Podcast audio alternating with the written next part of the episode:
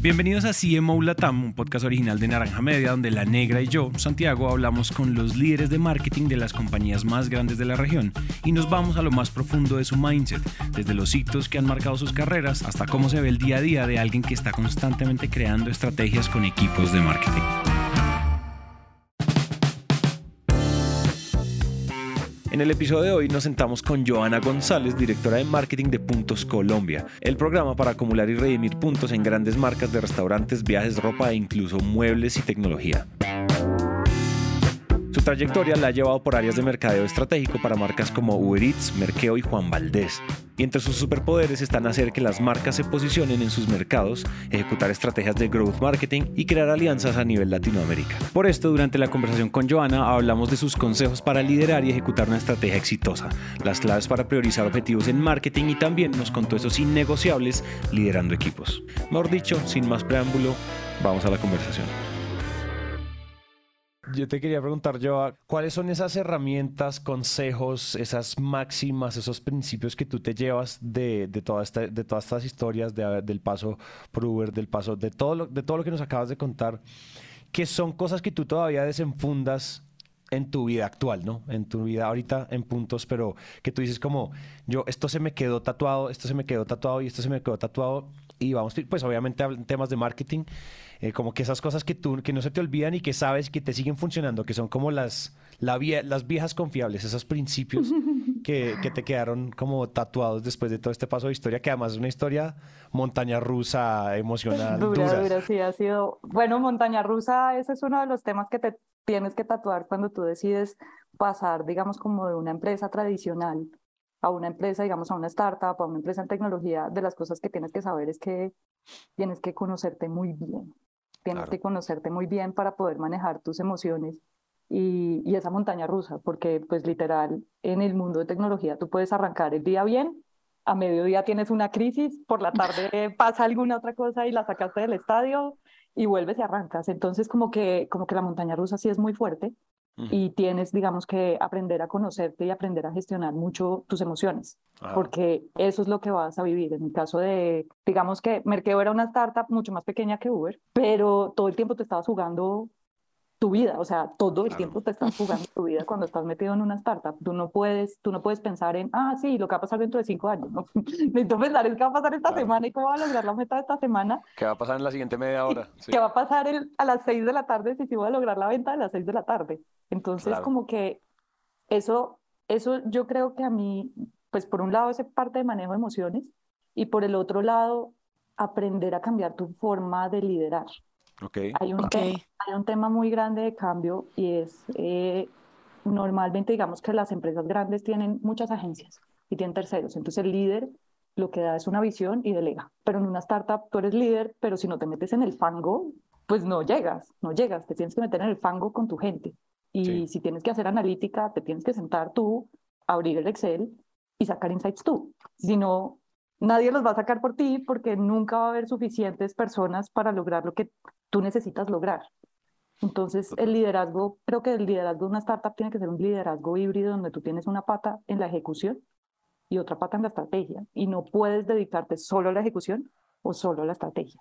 Tienes que vivir en los dos mundos. Tienes tremendo eso. Mundos. eso da mucha perspectiva, entre otras cosas, ¿no? Porque tú sabes es como, es como cuando, es como cuando tú empiezas desde, desde mensajería hasta CEO, como que tú conoces todo, ¿no?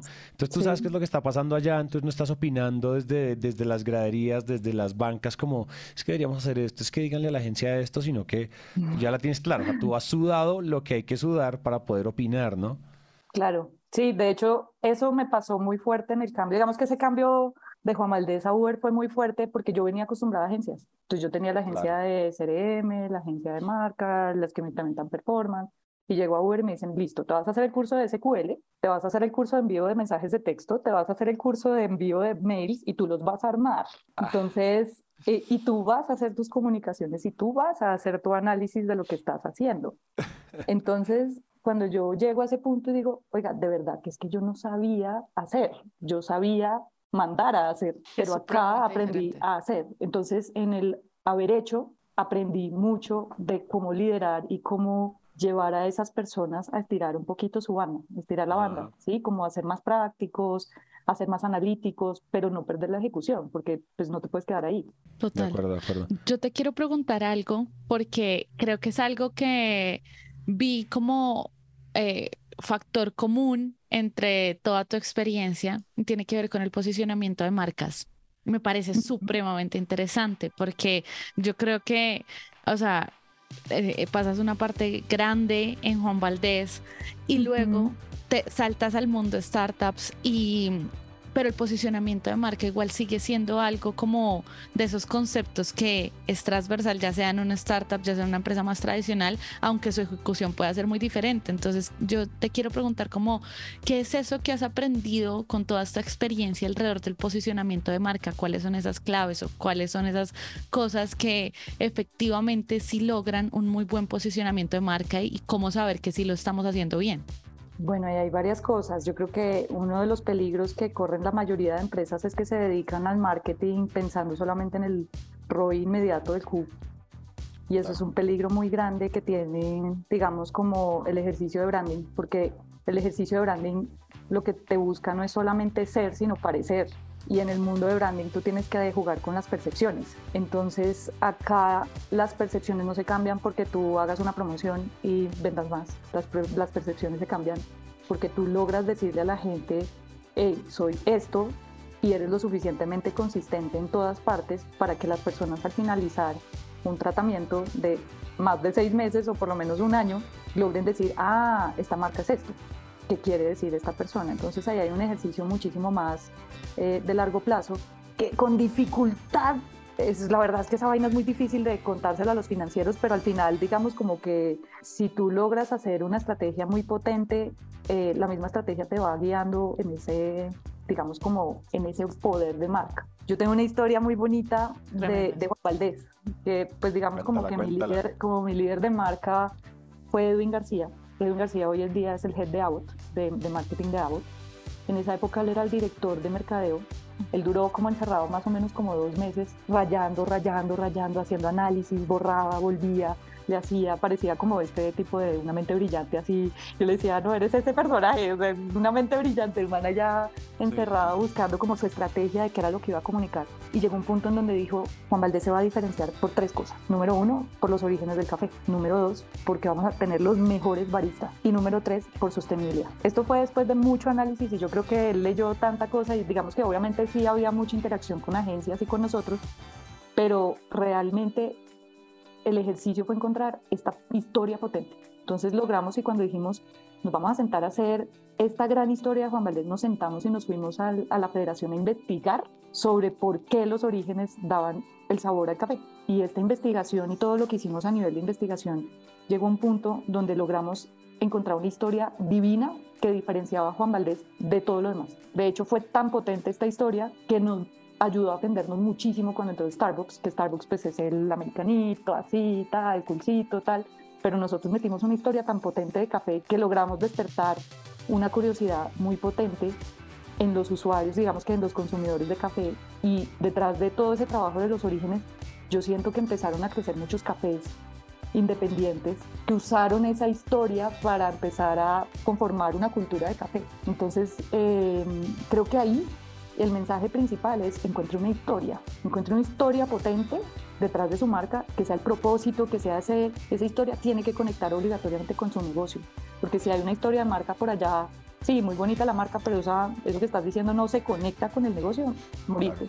Entonces, historia marca, llévalo a los puntos de contacto, tienes todos los puntos de contacto conectados y todo eso, digamos que todo lo tienes que hacer iterando, mejorando, midiendo mucho, pero con mucha paciencia.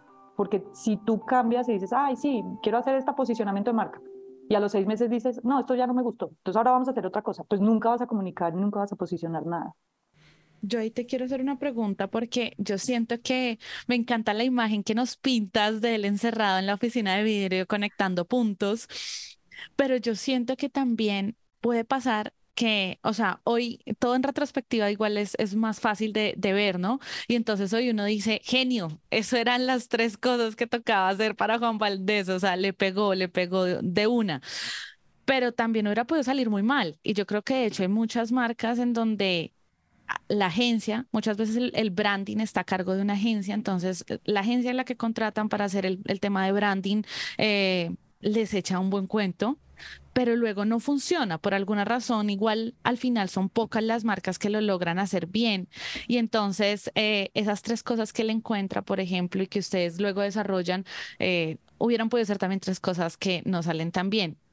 ¿Cuál crees tú que es como esa guía o esa luz o que uno puede decir como ese termómetro de voy por buen camino. Esta historia que me estoy echando es la historia correcta y no, y no me estoy echando una historia que de pronto en dos años diga esto nunca cuajó por ningún lado. Hay mucho riesgo involucrado en el posicionamiento de marca. Eso es una realidad. Digamos que yo me fío, digamos como que yo me guío mucho también de estudios. Eh, digamos que a mí me gusta cantar. Cantar es una agencia que te hace, digamos, estudios de marca. Si tú haces muy buena parametrización de esos estudios de marca, esos estudios te pueden dar una estrategia de posicionamiento eh, muy fuerte y te pueden dar indicios de hacia dónde deberías estar encaminando tu estrategia de posicionamiento. Y si tú eres lo suficientemente consistente, porque los estudios, si tú los vas cambiando, también te van a arrojar cosas diferentes cada vez que los hagas, eh, pero si tú tienes, digamos, como claridad del negocio, yo creo que, yo creo que acá la clave está es en cómo conectas esa diferenciación con el negocio. Y ahí es donde la consistencia es importante. En el caso específico de lo que yo estoy haciendo en puntos, me he guiado, digamos, como con Cantar, entendiendo muy de frente, muy, muy profundamente el negocio. Yo tengo una agencia de branding, pero también yo me siento, así como se siento Edwin en su momento, yo también me siento a hacer mi análisis.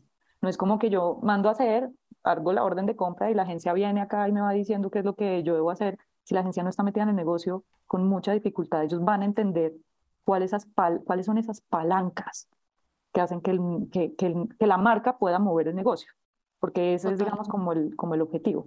Entonces, mi recomendación sería, si uso agencias de branding muy buenas, y ese agencias, digamos, como que le hagan estudios de marca muy serios, y además entienda muy bien usted, haga su análisis, porque si no, pues cualquier cosa va a ser buena.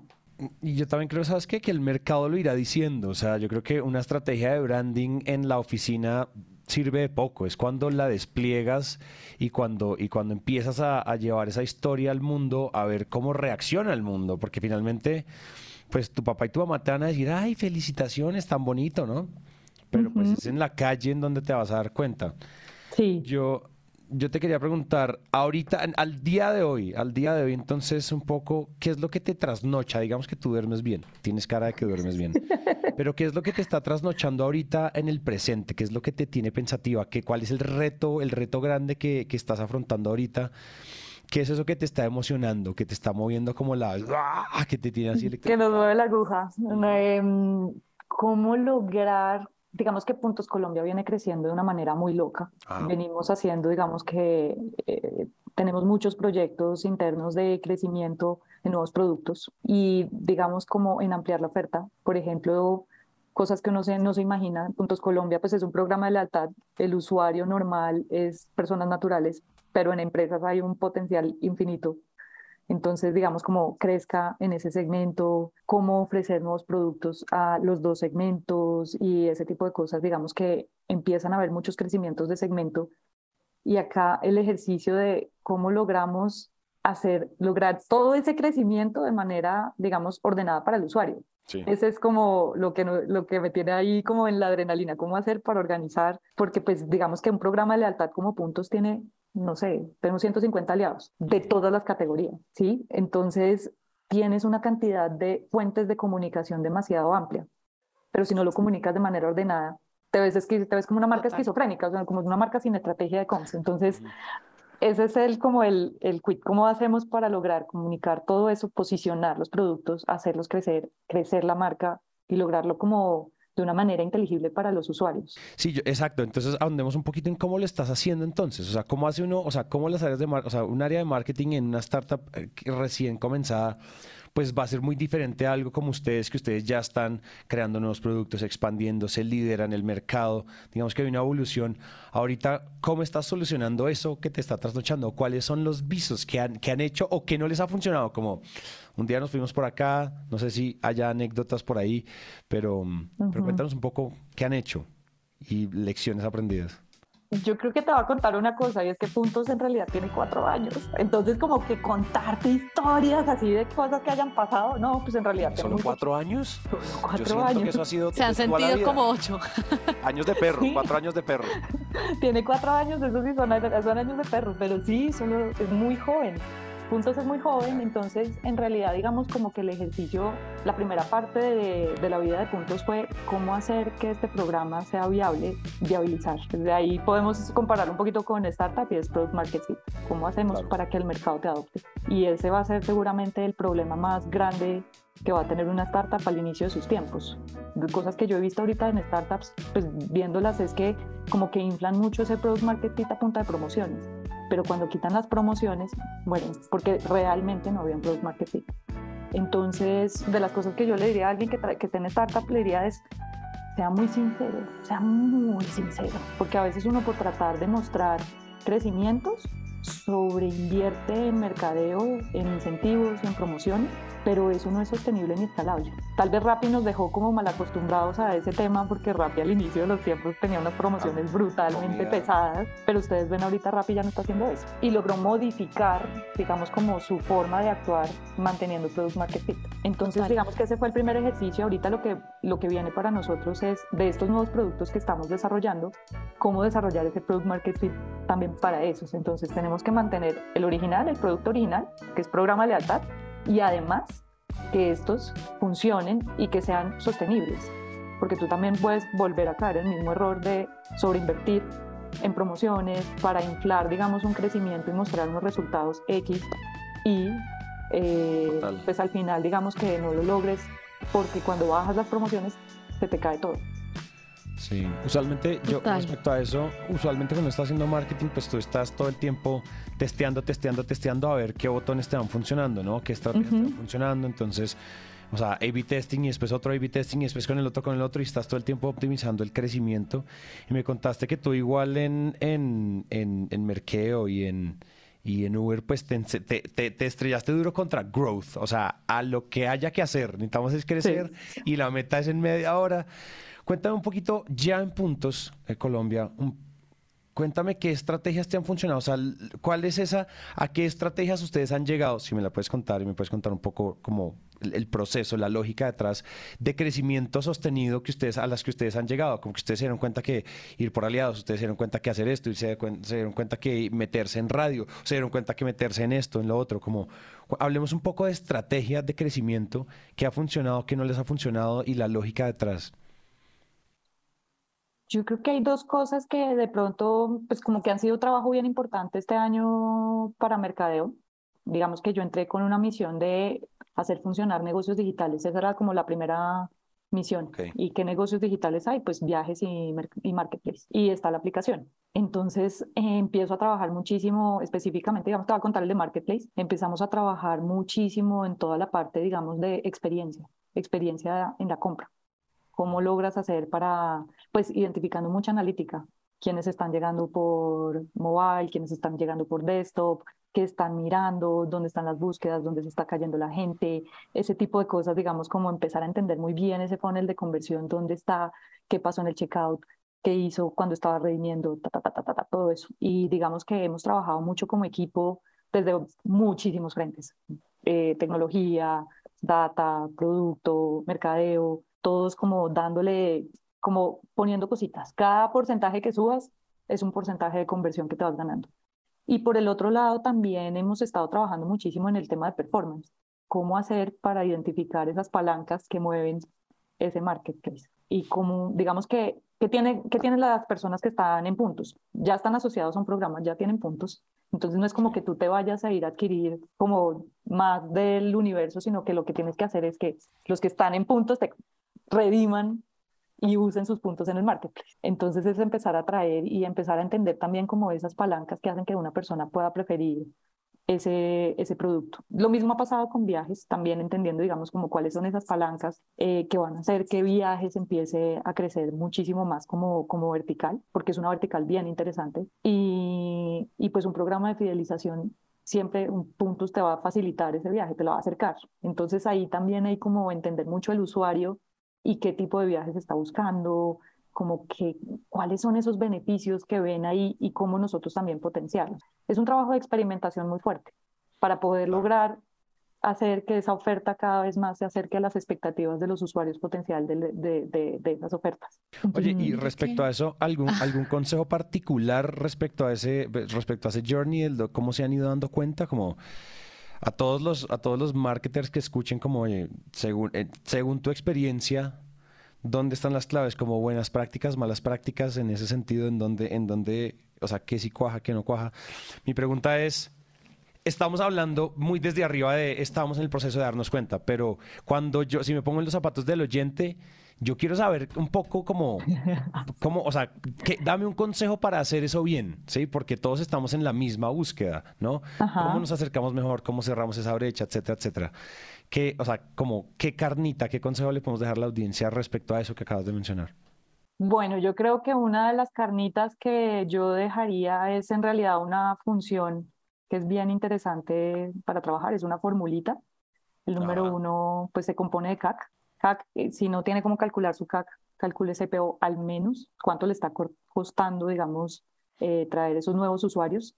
Y si no tiene cómo calcular eso, pues cuánto está invirtiendo en mercadeo y cuántas órdenes está trayendo, por lo menos, pues como mínimo, tenga, digamos, como eso claro. En la medida en que usted afine más ese ejercicio de CAC seguramente va a poder modelar muchísimo mejor su estrategia. Y por el otro lado, que necesita también mucha analítica, digamos, analítica avanzada, es el ejercicio de lifetime value. Y es eh, cuánto estoy invirtiendo en esos usuarios que estoy trayendo, pero además qué valor están dejándome esos usuarios. Entonces, en la relación de SLB sobre CAC, digamos que entendiendo esa relación, usted va a entender si le están dejando plata a sus usuarios o no. Normalmente lo que pasa con las startups es que calculan, y pues digamos que con los negocios en general, yo creo que que no le ponen tanto cuidado de pronto a ese, a ese CAC y al lifetime value que le está dejando de esos usuarios. Y lo que termina pasando es que invierten demasiado en incentivos, en marketing, tal, pero esos usuarios hacen su primera orden y después no repiten. Entonces estoy trayendo, estoy gastando un montón acá en mostrar un número de adquisiciones, pero ese número de adquisiciones en realidad no me van a dejar un valor futuro. Y ahí es donde empieza a haber un ejercicio muy fuerte de trabajo en growth. Ese realmente es el core de, un trabajo de growth, cómo adquiero usuarios de valor. Y después, cómo hago que esos usuarios de valor sean usuarios fieles. Y una vez que esos usuarios sean fieles, ojalá yo los pueda volver embajadores. Entonces, ahí está, digamos, como todo el proceso completo de entendimiento. Eso necesita, digamos que para poder hacer un buen ejercicio de growth, yo lo que he sentido es que se necesita un trabajo en equipo muy fuerte. No es como alguien de mercadeo allá sentado en su escritorio solo y no participa nadie más. El mejor ejercicio de, de growth se hace con múltiples disciplinas. Mercadeo, obviamente, tienes que tener data, tienes que tener BI potente, o si no, no vas a poder lograr calcular todo lo que necesitas eh, calcular. Un ejercicio de producto, digamos como que sí podamos estar modificando funciones, por ejemplo, dentro de tu página web, dentro de la app, dentro, para que puedas modificar e iterar rápidamente, producto tecnología y un ejercicio comercial, porque a veces te pueden salir, oiga, venga, no sé, encontré que puedo adquirir usuarios más rápidamente si hago una promoción de tal valor. Pero entonces el comercial tiene, la, tiene, digamos, como la necesidad de ir a conseguirse la promoción y buscar con el proveedor que se negocie eso para poderlo traer. Total. Mira que yo quiero aprovechar y preguntarte algo porque creo que en ese lado de growth, como bien dices tú, entra la parte clave de experimentación. Y eso es, o sea, para mí experimentación es de esas cosas que suena genial, que hay que hacerlo, pero que a la hora de la verdad también puede ser difícil porque la, las empresas tienen una operación que van un día a día y todo y los experimentos pueden terminar siendo como algo que parece incluso hasta distracciones. Entonces, te quiero preguntar por esa parte de experimentación, ¿cuáles son esas cosas que tú has encontrado que les funcionan muy bien? O sea, no sé, se dan un tiempo, de dónde sacan de pronto las hipótesis o cómo, o sea, como si yo quisiera eh, sumergirme un ratico en cómo funciona ese proceso de experimentación de ustedes, cómo es, de dónde salen esas hipótesis, cómo hacen para decir acá sí hagamos por lo menos el experimento o no, o todas las ideas las experimentan y luego cuánto tiempo le están dando, por ejemplo, a una validación. No sé, cómo ayúdame a entender cómo se ve ese mundo, pero con tus, con tus gafas. Yo creo que uno de los problemas que a veces sufren las empresas es el ejercicio de priorización. Eh, a veces digamos que mercadeo tiene un problema, yo, yo creo que todo mercadeo, marketero puede llegar a decir como yo vivo entre objetivos cruzados. Entonces necesito vender, pero necesito posicionar la marca, pero necesito experiencia, pero... Eh, y todos de verdad van en contravía.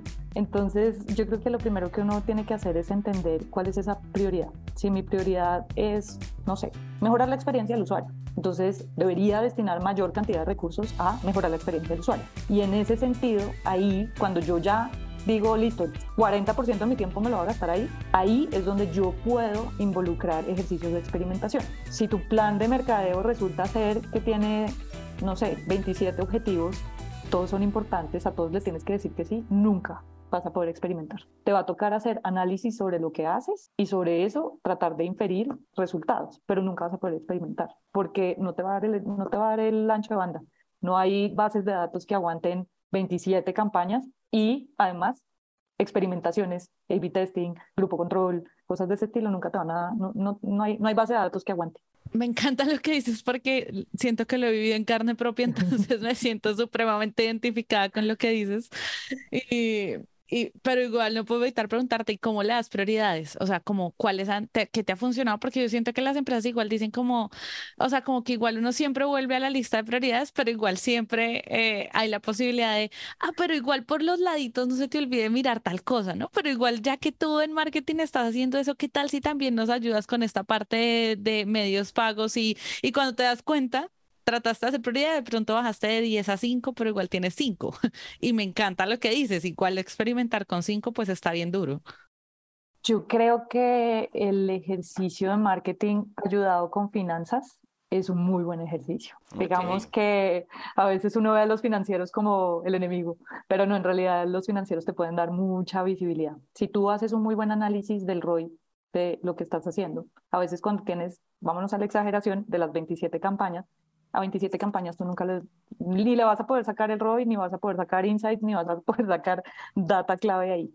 Pero si tú tienes 5 sobre 5, sí puedes medir cuánto invertí, cuánto traje, eh, digamos como que empezar a priorizar con base en eso. Entonces, de las cosas que yo utilizaría es priorización con base eh, en retorno, digamos CACs, por ejemplo, el ejercicio que tú haces alrededor de CPOs, CACs, costos, clics, demás, te va a guiar muchísimo la conversación porque vas a encontrar que hay cosas que traes, que hiciste, te gastaste miles de horas trabajando una campaña y la campaña no te trajo absolutamente nada. Entonces ya dices, ya, este no es el camino. puro. Chao. Y te das la pela con el área que te haya pedido eso, pero la llevas con datos. O sea, si tú llevas buenos datos, tienes como también argumentar cosas hacia los demás, como, oiga, de verdad, le trabajé demasiado a esto y no traje nada. Cambiemos de verdad, cambiemos de, de verdad la forma de, de pensar. Eh, eso te ayuda, digamos que eso me ha ayudado, me ha ayudado personalmente, digamos, como ser muy crítica desde, desde lo financiero. Y la otra, pues que desde lo financiero nos vuelva al tema de la marca, desde lo financiero es muy difícil la marca. No, voy a hacer una estrategia de redes sociales influenciadores divina, póngale rollo a esa vaina, es como re difícil. Pero eh, ahí es donde uno sí ya pone la voluntad como marketer y les dice, sorry, esto va y va, porque la marca es el por qué la gente viene a consumir esos productos y por qué todo el ejercicio de marketing que sí va financiero funciona. Y es porque la, no sé, porque la gente realmente va a preferir la marca sobre otras marcas con base en ese mensaje que estás dando. Entonces, esa sí la defiendo independiente del ROI. Esa sí no me, o sea, no lo veo de esa manera, la veo contra indicadores de marca. Claro. Justo te, te quiero preguntar, tenía acá growth versus branding porque habías hablado de branding, de posicionamiento, pero también nos estás hablando todo esto de growth y te quiero preguntar si, o sea, nos queda claro que medir el branding es de las cosas durísimas que hay, creo que eso, eso, eso sí que, que es duro, pero ¿qué evolución has encontrado en esta relación? O sea, como ahora, eh, no sé, ¿qué tanto has podido implementar dentro del growth? Igual llevar un buen branding, eh, no sé, como qué relaciones encuentras tú ahora, porque es mi percepción, corrígeme tú, pero mi percepción es que el growth cada vez igual está evolucionando, ¿no? Ya no es solo como el número, el anuncio rápido, venga, cómo llegamos, sino que el growth también está comenzando a preocuparse por cómo, y parte de optimizar esos recursos, optimizarlos también hacia que el, vayamos haciendo un buen posicionamiento de marca. Es mi percepción, pero quiero saber tu opinión de esto, como el growth versus branding. Eh, cómo cada vez está encajando o no encajando, o cada vez está más lejos, cada vez está más cerca y cómo se ve eso uno de los temas que unen a growth y a brand de manera, digamos, como que hacen un match súper bonito, es la estrategia de contenidos. Y digamos que muy, cuando hablamos de estrategia de contenidos, hablemos de SEO.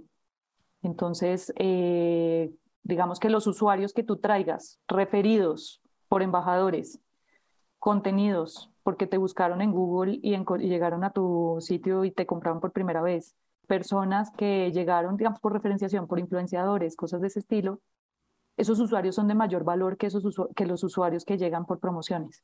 Entonces, normalmente el ejercicio de performance funciona mejor cuando tienes promos, pero el ejercicio de growth, de sostenibilidad, tiene que pasar obligatoriamente por un ejercicio de contenidos enganchadores que hagan que los usuarios que realmente quieren el producto y son los que mejor fit hacen con tu producto, lleguen de manera natural. Esos usuarios, cuando lo ves a la luz de los cohorts, tienen un valor muchísimo más alto que los otros usuarios.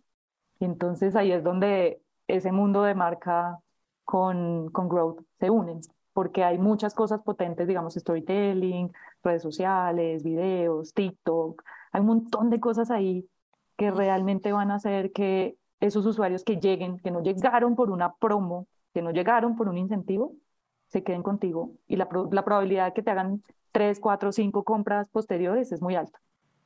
Y el otro ejercicio que también une es la experiencia. Digamos que tú, tú puedes hacer un ejercicio, digamos, de traer un usuario. Lo trajiste por primera vez. Pero si no tienes una buena experiencia, pues ese usuario, por más enamorado de la propuesta de valor que te haya, digamos que lo haya traído, si tiene una mala experiencia no va a volver y no te va a recomendar. Es más, te va a anti-recomendar, va a decir, ah, sí, yo probé esa vaina, pero eso no sirve. Entonces yo trabajaría desde el ejercicio de marca muy pegado a growth en una experiencia superior y en los contenidos que atraen a los usuarios. Y esto, digamos, diga, creo que esas dos estrategias deberían estar involucradas dentro de, dentro de growth. O sea, conectadas por lo menos. Eh, me, me, me, encanta, me encanta que, eh, como conocer tu perspectiva sobre esto. Muy bacano. Dale, muchísimas gracias a ustedes. Gracias a Joana por su tiempo. Recuerden que este es un podcast original de Naranja Media en el que también queremos mantener la conversación viva con ustedes. Así que pueden escribirnos por nuestras redes, arroba naranja media pod o por WhatsApp al más 57 317 316 9196. Si les gustó este episodio, entonces pueden suscribirse, darnos 5 estrellas, dejar una reseña o si sienten que podemos mejorar y este episodio no les gustó, pues también escríbanos que queremos escucharlos. La producción de este episodio estuvo a cargo de Juan Molina, edición por Ana María Ochoa, booking por Catherine Sánchez y diseño de sonido a cargo de Cristian Cerón. Yo soy Santi y nos vemos muy pronto.